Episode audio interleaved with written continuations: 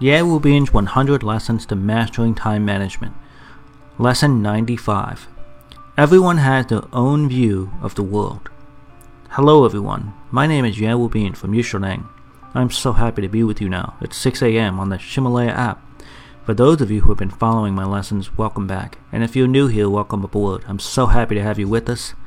Time is man's scarcest resource. Once it's used, it can never be regained. So if you're not using your time effectively, or if the time you're spending is only getting you further away from your dreams in life, then stay with me.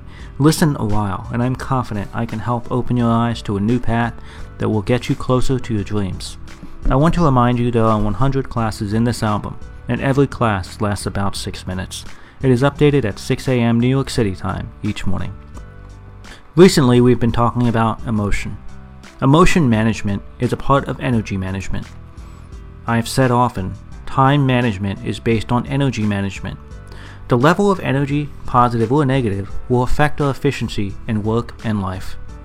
So, where do our emotions come from? We talked about a formula and several ideas in the first two lessons on this subject. When something beyond our control happens to us, we may feel uncomfortable.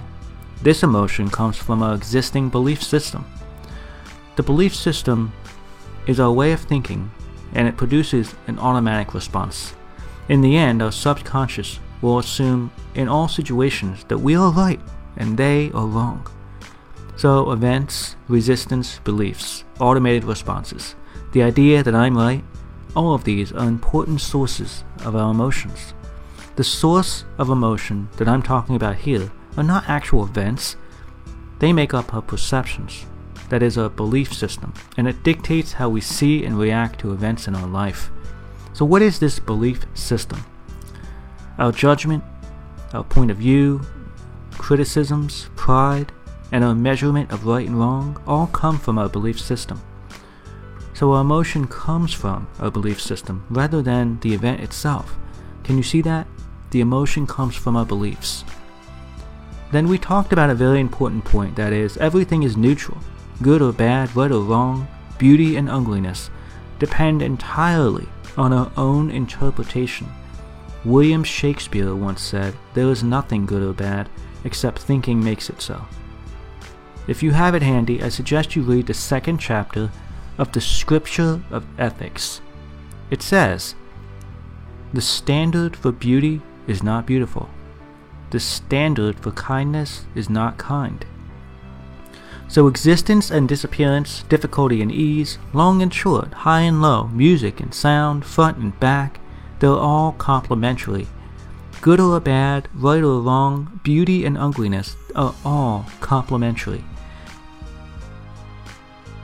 Beauty, everyone has a world of their own, which is different from others. There are 7 billion people in the world, so there are 7 billion different worlds.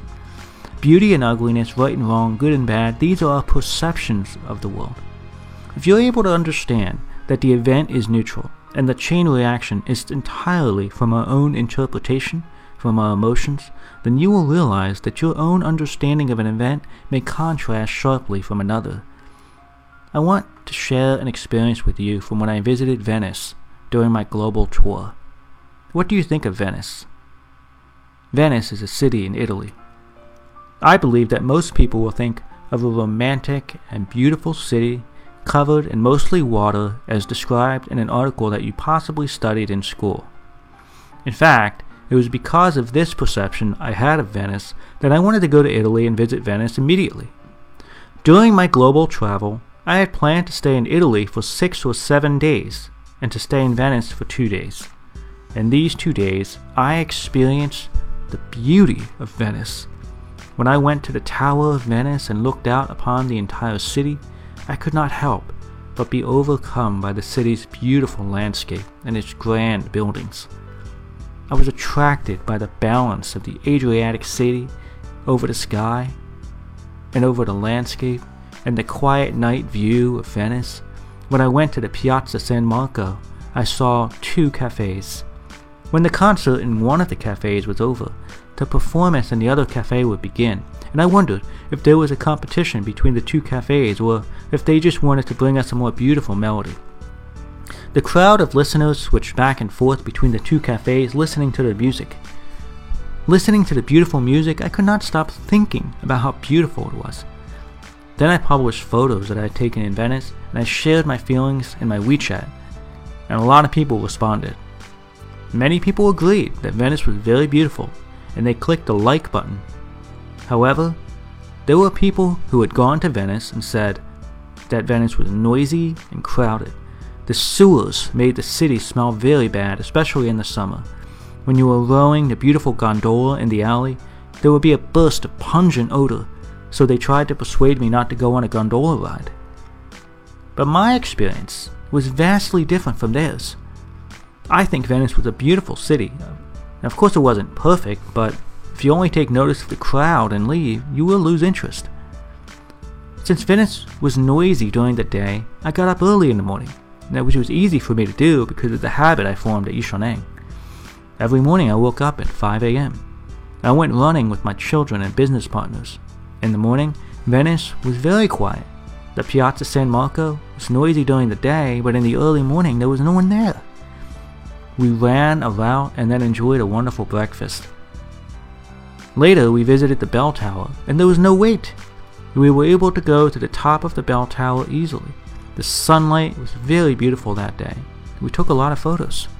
So actually, the events and the facts, they were all neutral. Beautiful and ugly, good and bad. And our experience depends entirely on our own interpretation and our own actions, which is very important. Today I've shared my experience in Venice with you, and I also hope that you can travel to the city in the future.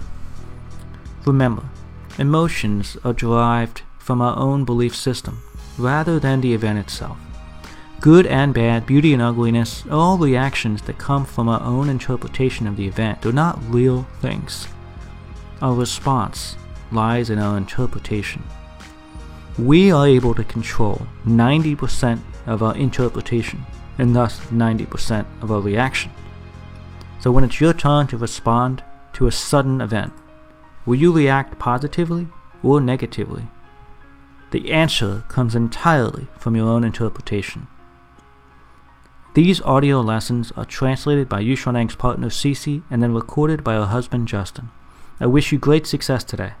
See you tomorrow.